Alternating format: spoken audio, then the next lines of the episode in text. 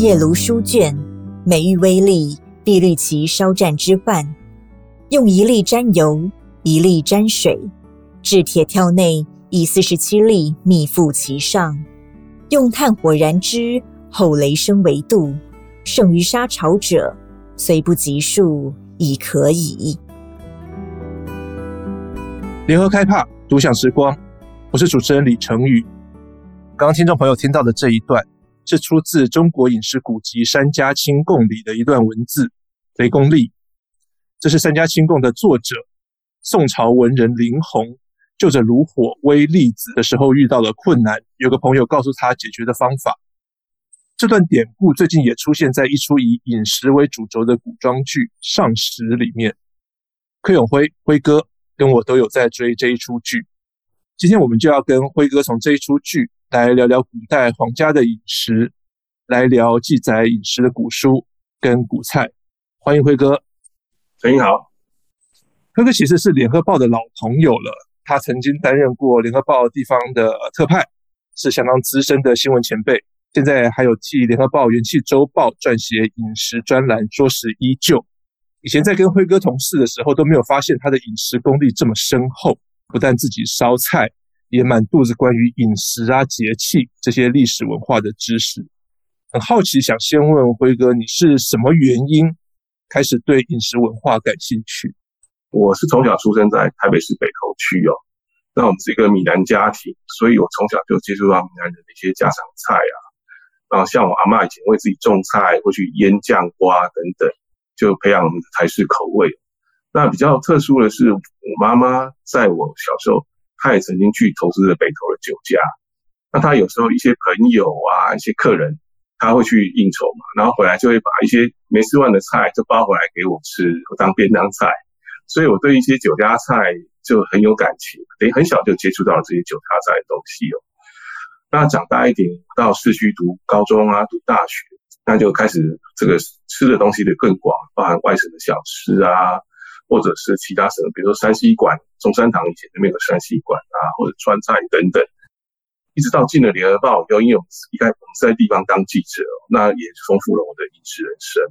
比如说，我第一站是到苗栗跑新闻，那苗栗就有客家菜，我那时候也是第一次接受啊，原来这是客家菜，也是第一次听到客家话 哦。然后当然客家菜为主，另外苗栗它也有泰雅族的原住民那些城原住民乡，因为我跑的也有包含泰安乡这这些原住民区，所以也去接触了他们，在那边也吃到一些原住民的特色的东西，尤其。他们有一种腌肉，那到我现在其实我到现在还不大敢吃，是生的吗？它是用生的肉下去用盐巴去腌，就直接这样子一层肉一层盐巴这样堆叠起来，然后放个几天以后就拿出来吃哦。然后其所以其实它的肉吃起来还是有点像生肉那种感觉，而且又有一个腌过的一种很特殊的的味道。那我去的时候，他们说因为我们是汉人，他说。啊，我们可能比较不适合，他还特别拿去烤了一下再给我们吃。招待我们是那种飞鼠肉，这个是他们说他们是最最上等的腌肉是用飞鼠肉，其次再是用猪肉啊什么那些的。飞鼠肉是吃起来是什么样的口感跟味道啊？其实它的肉感觉不多，但是它因为它都切成小小的一条一条，其实咬下去就你也想想想，可能像生肌肉吧。所以这个就是慢慢接透过这些采访去，就慢慢。拓展我的饮食的这个生活。那后来，比如我调到台中啊，啊，调到嘉义当特派啊，就认识了更多的一些地方的小吃啊，像南部的像鸡肉饭啊、炒鳝鱼面啊、什么炒鱼汤啊，还有嘉义最有名的砂锅鱼头等等。是。那后来，比如在都会区，比如我在台中或在新北当特派的时候，有很多大宴小酌啊，各种的。其实，在吃的这些东西，其实我也很好奇，我就开始去买书。来满足自己的好奇心了。因为一开始，其实台湾早比较早期，十几二十年前，其实这相关的书其实不多。大概就像唐鲁孙啊、梁实秋啊、高阳啊、陆耀东啊，后来慢慢有朱正藩啊，或者是焦桐、苏国治。那后来等于是饮食文学这个部分越来越宽广，变显学了。对对，变显学了，所以很多人都在写啊。那有考古派的，像曹明宗啊，嗯，也是我们的前辈。对对，我们民生报的前辈，然后或者是像这个前辈陈静怡啊，是是之类的。那甚至也有看一些比较大陆的，像有一个二毛啊，他是主厨兼诗人嘛，然后还有一个写写散文的吴竹峰，他我觉得写的也很好。那另外看了这些，我慢慢也会去找一些古籍来参考。那甚至到渐渐就开始也去涉猎它背后像中国的历史或世界的历史，不再限于吃的这种东西了。我觉得这样才可以比较满足自己对饮食文化还有整个文化圈的了解。和哥在这个饮食这方面下的功夫很足哦，就是不管从一开始家学渊源，到后来自己工作的关系，吃遍了台湾在地的一些饮食之后，自己再找书然后研究。累积了很多这样的一个饮食文化相关的根底。那我们回来说说看，《上食》这一出剧，我们在讨论这个这一出古装剧跟饮食有关。和哥能跟我们讲一下，它大概的故事是在讲什么剧情吗？那《上食》它是以明成祖朱棣嘛，还有他的儿子仁宗朱高炽，还有宣宗朱瞻基这三个朝为时代背景。那其实讲的很简单，就是黄戴胜、朱瞻基和上食局的女官。姚子衿的爱情故事。那随着剧情的发展，这个姚子衿步步高升啊，那烹饪技术也一直精进。那当然，他跟朱瞻基的这个佳肴的一面也拉开序幕。那在宫斗跟御膳竞赛中，那两人谱写出相知相伴的爱情故事。那最主要是这出戏名的地方是说，它剧中穿插了宫廷各式的御膳制作过程，光是有标示菜名菜色就有大概两百种，那包含了中国的八大菜系。让这喜欢这个吃的人看了边看边流口水。这一出是呃明代宫廷剧，我们在看剧的时候，我们也会想说，在明代的那些宫廷里面，他的这种伺候皇帝呀、啊，或者是伺候内廷的这样的一个呃饮食吃喝的单位，大概有哪些？对，因为它是厨艺类的宫斗剧嘛，所以他在第一集的时候就点出了主管明代宫廷的三个部门。那这三个部门是哪三个？一个是光禄寺。一个叫善善监，以及最重要的上食局，这三个局我们可以从两个概念来理解，一个叫内廷，也是后宫；一个是外廷，就是朝朝廷之上来理解。那光禄寺是里面规模最大的一个单位，它可以说是整个国明朝的国家饮食总管。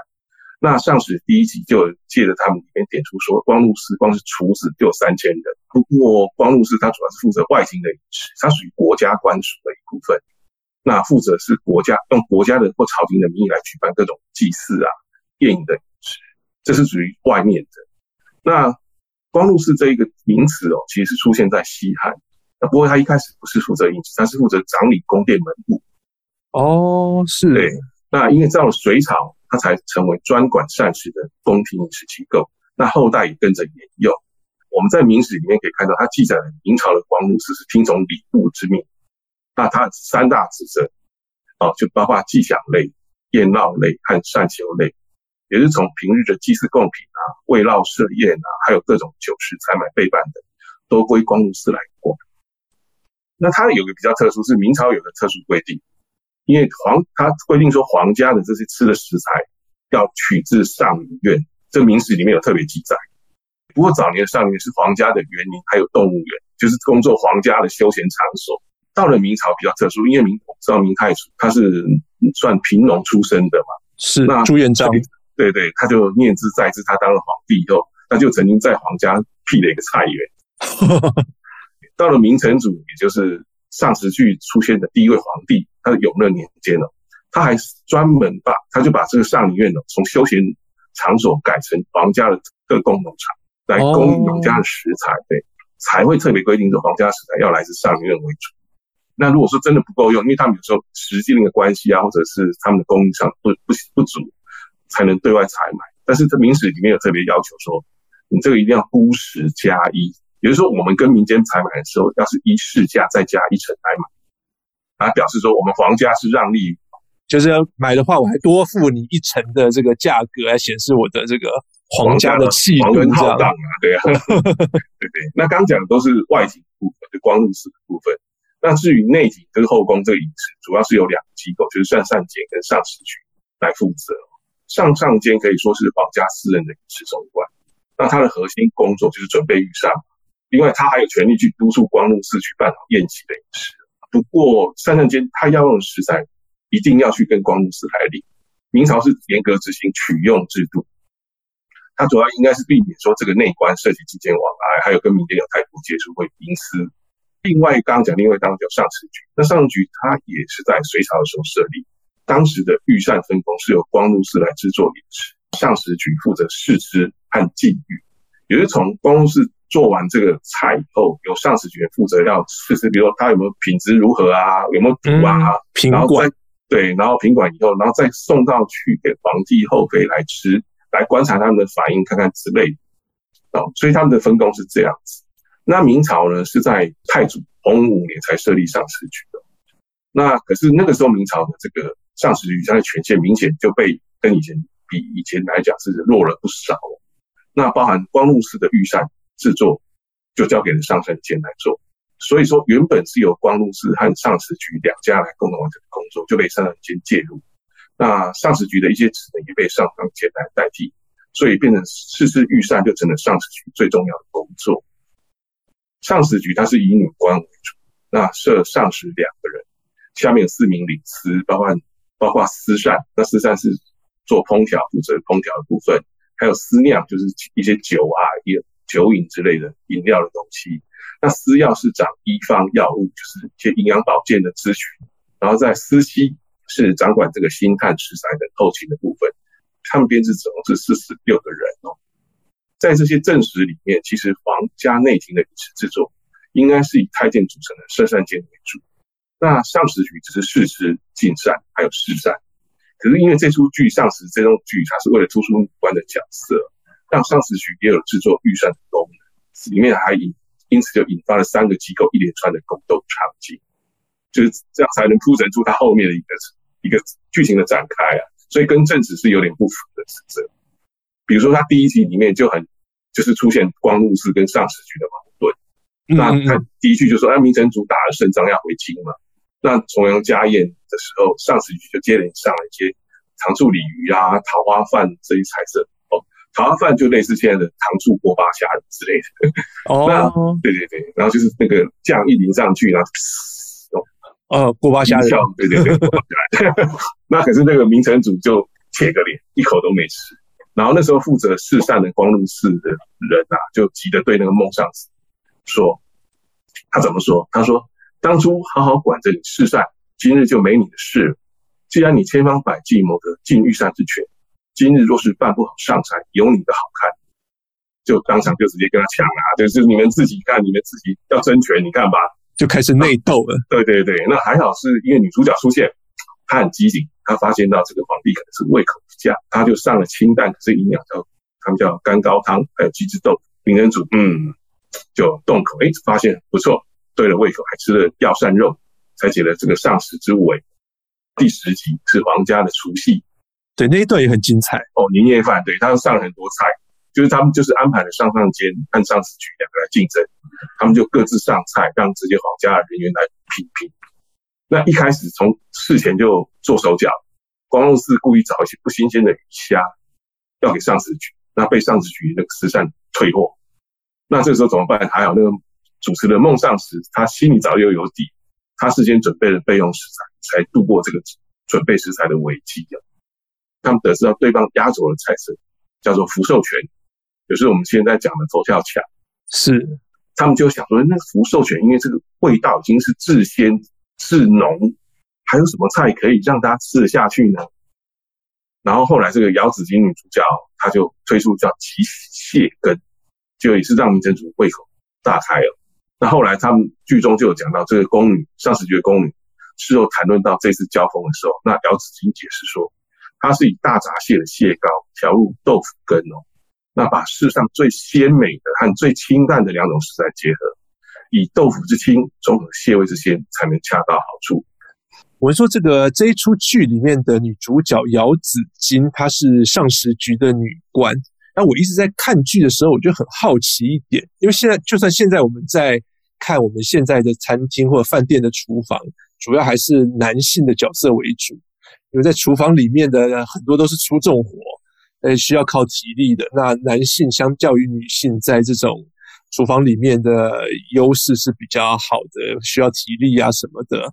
但是很好奇，在明朝的这个上食局里面，不知道是剧情的刻意设计，还是说明朝的制度真的是这样子。上食局里面主要都是由女官、女性来组成，而且这在传统重男轻女的这样的中国社会也是很特别。它有什么特别的意义或目的吗？呃，其实中国女官制度很早就有，是从周朝就有了。可是每个朝代对于这种女官的设立或者是管理是不大一样。那我们看明朝时期的话，明太祖朱元璋。他为了防止宦官专权啊，所以他特别重视女官这个职务。那我们讲这里女官跟宫女是不一样，女官是指皇宫中去掌管后妃的起居、教育、衣食供给的个性女性女性的管理者，她是一个管理管理职，所以他跟宫女是奴婢不一样。哦，是。那所以我们讲到，就像明朝在针对内廷的宫，又大家依功能嘛，因为照顾他们是照顾后宫的衣食衣食住行。所以他们设置六局一司，大概总数是三百个人。那六局一司就是包括上宫局、上仪局、上府局、上食局、上寝局、上宫局和公正司。那最高领导都是官居正五品，算不错了，在中央是不错的官。那比如说像上宫局，他就掌握掌管这个六局的文书收发、各宫的钥匙等等，相当于类似他整个宫里的秘书室。上仪局就负责这个礼仪起居啊、图书档案等等啊。那刚刚讲的上食当就吃的部分嘛，上寝就是住住的部分。那像公正司比较特，他是负责宫里的纪律，他是纠察宫闱、贬谪还有惩罚等等事情哦。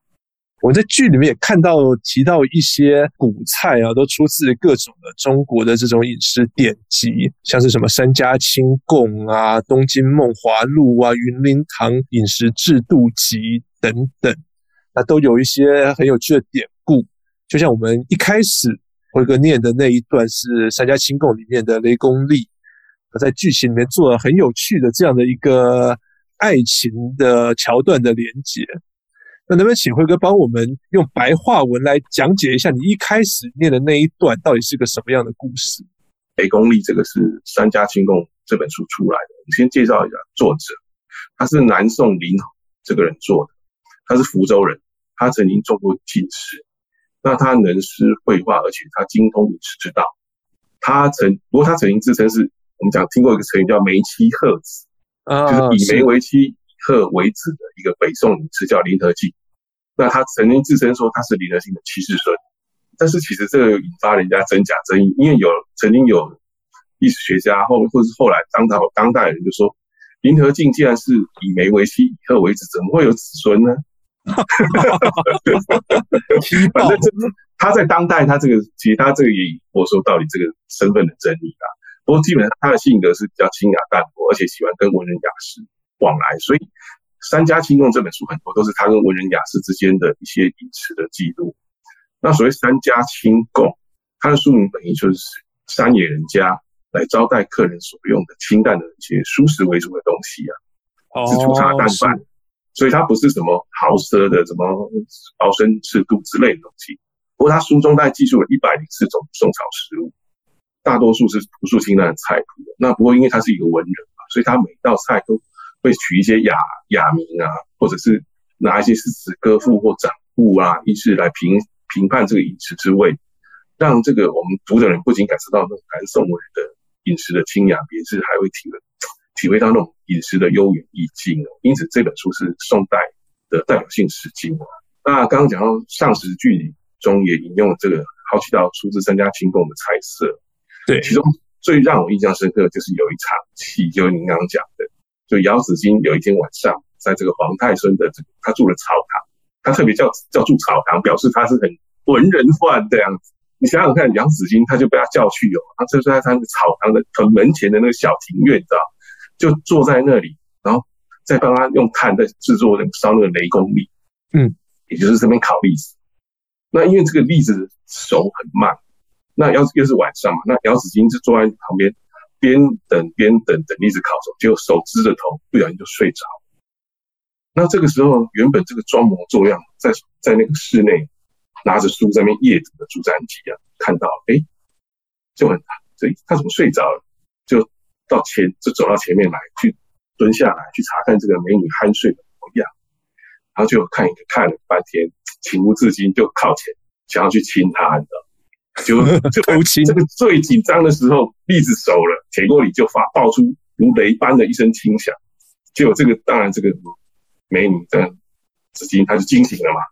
那惊醒了，你黄太孙就亲不下去，就嘴巴就停在那里，然后愣了一下，然后就只得悻悻然作罢。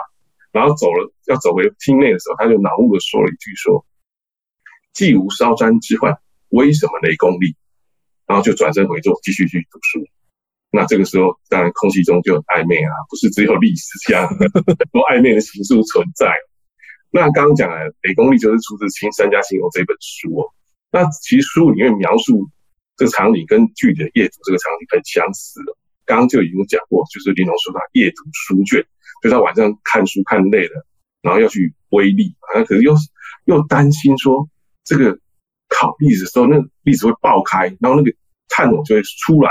他会把那个毛毯烧掉，然后后来说他的友人来，就跟他讲说，给我一个办法，告诉你可以避免这个粒子爆裂烧毁毛毯。那他说什么方法？就是你拿一颗粒子沾油，一颗粒子沾水，那放在铁锅里面，那上面呢再用四十七颗粒子密盖在上面，然后下面用炭火烧，把它盖住压住就好，你不用去炒它，不用干，然后等到锅里发出就啪啪这种有如雷的响声就可以了。他后来有一天就跟朋友喝酒，哎，就用这个方法试了一下，果然好用，而且他觉得比用我们平常用沙子去炒的那个栗子，他觉得更好吃。哦，其实这些剧情安排，编剧都有认真去研究过这些三家清供这些典籍，然后安排这样的呼应的桥段。但是如果你不知道宋家就是三家兴隆跟雷公也是典故，可能有时候可能就会忽略过这个东西。嗯，你可能看到这一段你是看不懂。所以我要多了解一些饮食相关的传统的一些典故，看一些现代剧的时候，才能看出其中的巧思。对，剧里面也提到另一道菜叫蟹酿橙，它也是出自三家清供。我觉得这也是一道呃很有巧思、很有创意的菜。不知道辉哥呃有没有吃过蟹酿橙这样的做法？以前在餐厅里有吃过，但是可能跟他原其实大概都是跟他原来的意思差不多啦。蟹酿橙就是拿一个黄手比较大的那个橙嘛，把它去上面去顶，然后把那果肉挖开挖掉，然后再把蟹肉放进去以后把它盖上，然后在书里面他说盖上以后在盆里面用酒跟醋跟水去蒸熟，那吃的时候再加醋跟盐来拌，那它是它品评这一道菜叫做有酒有橘还有香橙跟螃蟹的风味，食之既香而鲜。之前也写过关于这个吃螃蟹、品蟹相关的文章哦。那很多这个中国人很喜欢吃蟹嘛，有一些吃蟹的历史啊，然后吃蟹我们的一些典故文化。会不会你们举几个例子，让我们来？虽然现在不是产蟹的季节，但是我们也可以来想象一下中国古人吃蟹的方法。因为螃蟹的外观呢，其实很特殊。它像一个张牙舞爪那个铁甲武士，嗯，那北宋有一个算是科学家的神话，他有一个梦溪笔谈，他就曾经记载说，其实关中本无螃蟹，那有有人哦就拿到了一个干蟹，就是蟹已经晒干了，不是生的，然后可能当地的土人哦就觉得哇这个形状很恐怖，以为是怪物啊，所以如果说家里有什么有有生病的人啊，或得了什么。疾患的，比如得了新冠肺炎啊，就挂一个螃蟹在门口，他就把那个蟹借过来挂在门上，想要来镇煞治鬼。哦，所以这所以这蛮有趣的。那难怪说我们这个明初有个大作家鲁迅嘛，大家都知道，鲁迅就曾经赞叹说：“哇，这个第一个吃螃蟹人真的是勇士啊！”那其实中国人真的很厉害，中国人真的是都是勇士，因为华人吃螃蟹的历史很早。大概三千年前的周朝就有吃蟹膏的记载哦，这么早？对，这么早，对。所以你看，中国人真的不怕死，什么都敢吃。然后历代的文人雅士也大都以吃蟹是当做这种高雅的品味。那不过最疯狂的一个应该叫应该是元末清初的李渔哦，他他是一个他一个戏曲作家，那他也写过一些小说，像《肉蒲团》也是他写的嘛。然后，不过他对他有一本书很重要，叫做《闲情偶记》，这是一本中国有关品味的一个重要著作。它里面就有记载包括词曲创作啊、居家装饰啊，甚至园艺技术嘛，因为种种花、食食草啊，然后还有书画品评啊，还有食物的烹调怎么享用，就是一种跟品味有关的一种东西的书。那这个人李渔，他视蟹如命，他每年在蟹的产季还没有到的时候就开始存钱了。他把这笔钱叫做说买命钱，因为他把蟹当做自己的性命，准备说产季一到就来开始用这笔钱买螃蟹大吃一番。那他甚至把这个每年的八九月这个秋天呢，称作说这个叫蟹秋。鲤鱼他吃蟹，他是他有个他有一套他的方式。他说他认为说世间好味，利在姑心。他说想用螃蟹要整只吃，先蒸而熟之，处以冰盘，列之机上，然后再听客自取自食。头一筐，十一筐，断一螯，十一螯，就是你要，而且要他讲究什么？你要吃下自己动手。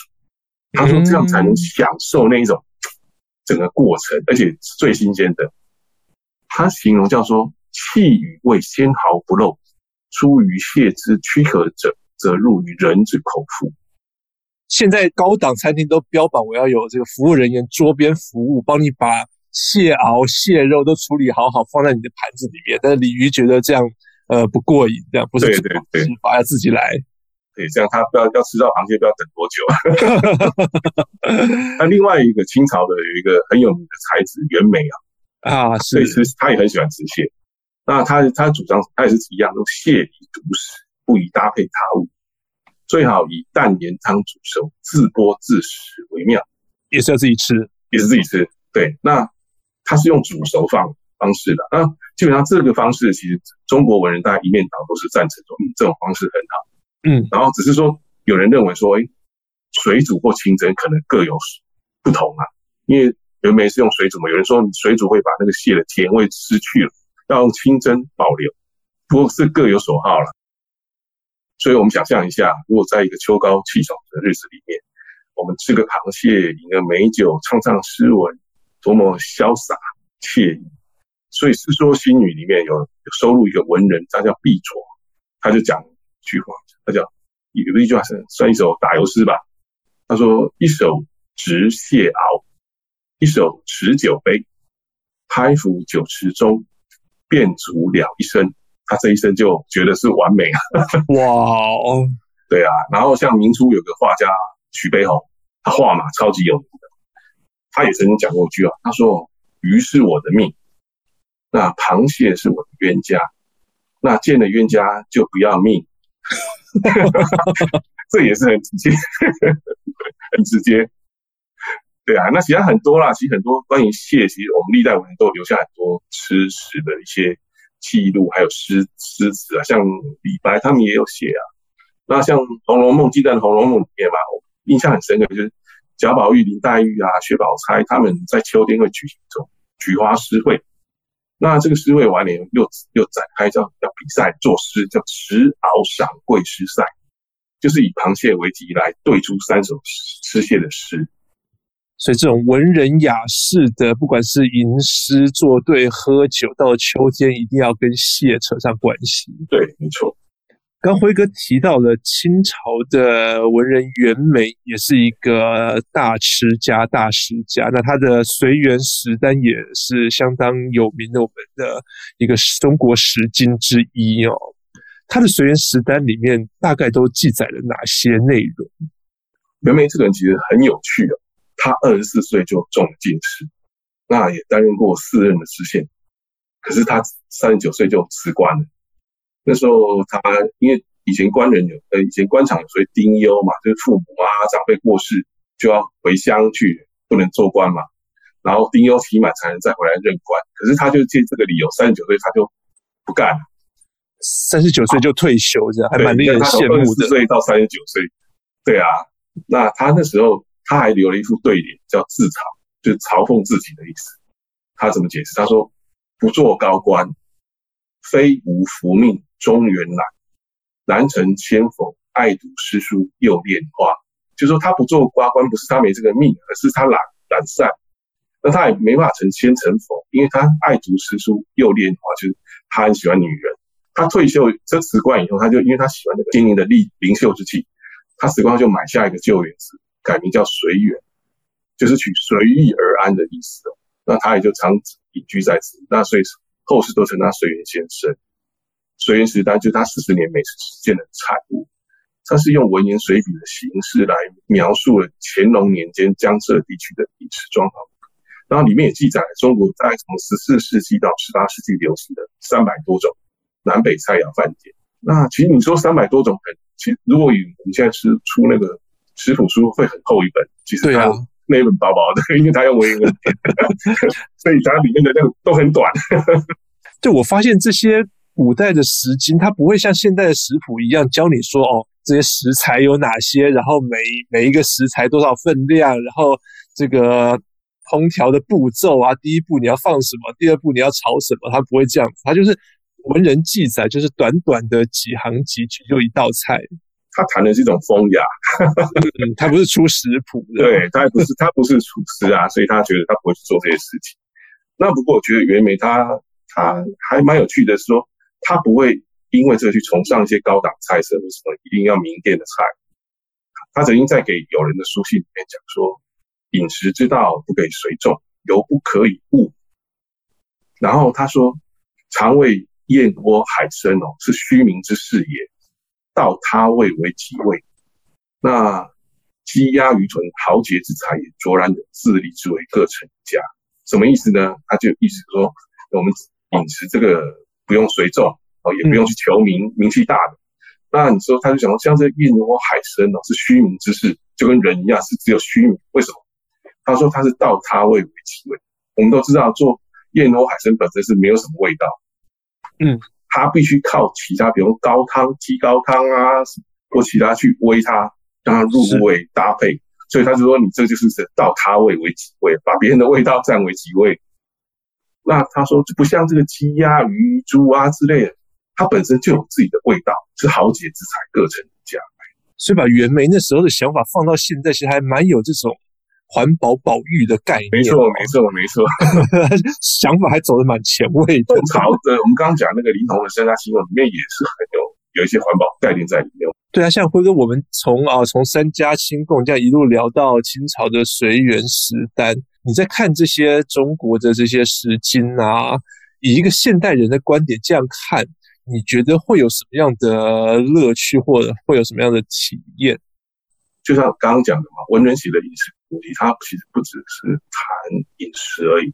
其实我们可以从里面看出当时的时代氛围，或者是他的文化，他们的爱好是什么哦。比如我们刚刚讲说这个三家新贡里面一道叫蚌里鲜，嗯，那它上史里面也有出现，嗯，那它原文是讲什么？他说很简单，他蚌里鲜这个形容就短短，他说。夏初就初夏的时候，林笋盛时，就是这个笋子盛产的时候，扫叶就竹边微熟，就是你把叶子竹叶扫一扫，然后用它来煨熟这个竹子，其味甚鲜，名曰蚌里鲜。蚌里就是在林间嘛，来烹调。那这个烹调其实很简单，也你看起来说为什么写这个东西？对啊，就很感觉很简单的一道菜。对，但是他为什么写？我想说他是点出了品尝这种食物原味。还有他品尝一种情境的重要性，就是说歌吃的是一种情趣，不是食物这样。对对对，就说这个食材没什么，煮法也没什么啊，但是我们就是有这个情趣。嗯、那其实从我们现代人的角度来看的话，其实它是是食物碳足迹零，吃笋就在竹林里面当场烧这样。对对啊，对啊。哦，不过在现代也很难了，可消防局就要来关切一下。呃，没有，最重要，我是觉得我们受不了那些蚊子。没错，没错。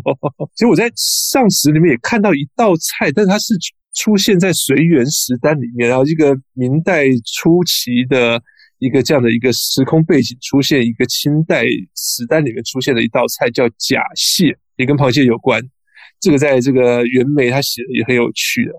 他的假蟹是用黄鱼做的，对对对，他就拿黄鱼把煮了，又去骨取肉嘛，然后把这个黄鱼肉体油锅快炒，再下鸡汤滚一下，然后再加入这个调碎的生咸蛋来拌一拌，然后加香薰、葱、姜汁等酒啊等等起锅。那他说吃的时候也可以像加一些醋，就像我们现在吃蟹肉常常会吃一点醋啊，嗯，那我自己想象了，感觉有点像金沙鱼肉，就是哦，有咸蛋这样，对啊。然后应该是让鱼肉的嫩嫩，还有咸蛋的咸鲜和颜色来做出这种蟹黄蟹肉般的菜色。那我们现在其实，在坊间的餐厅也有一道叫赛螃蟹的菜，也常常可以吃得到。那其实跟假假蟹感觉有异曲同工之妙，可是因为它名字取得更臭屁。他说他不只是说人家是假的蟹肉，说我还承认我是仿的。他说赛螃蟹，我还超过你原来的蟹肉。这他怎么做？他其实他这道菜其实比较有趣，就是他其实相传是清朝慈禧太后的有一天，他忽然想吃螃蟹，那可是御膳房没有准备这个食材，那可是怎么办？老佛爷要讲话了，那御厨就用蛋白啊混合黄鱼啊模仿蟹肉，然后这个做出一道假的这。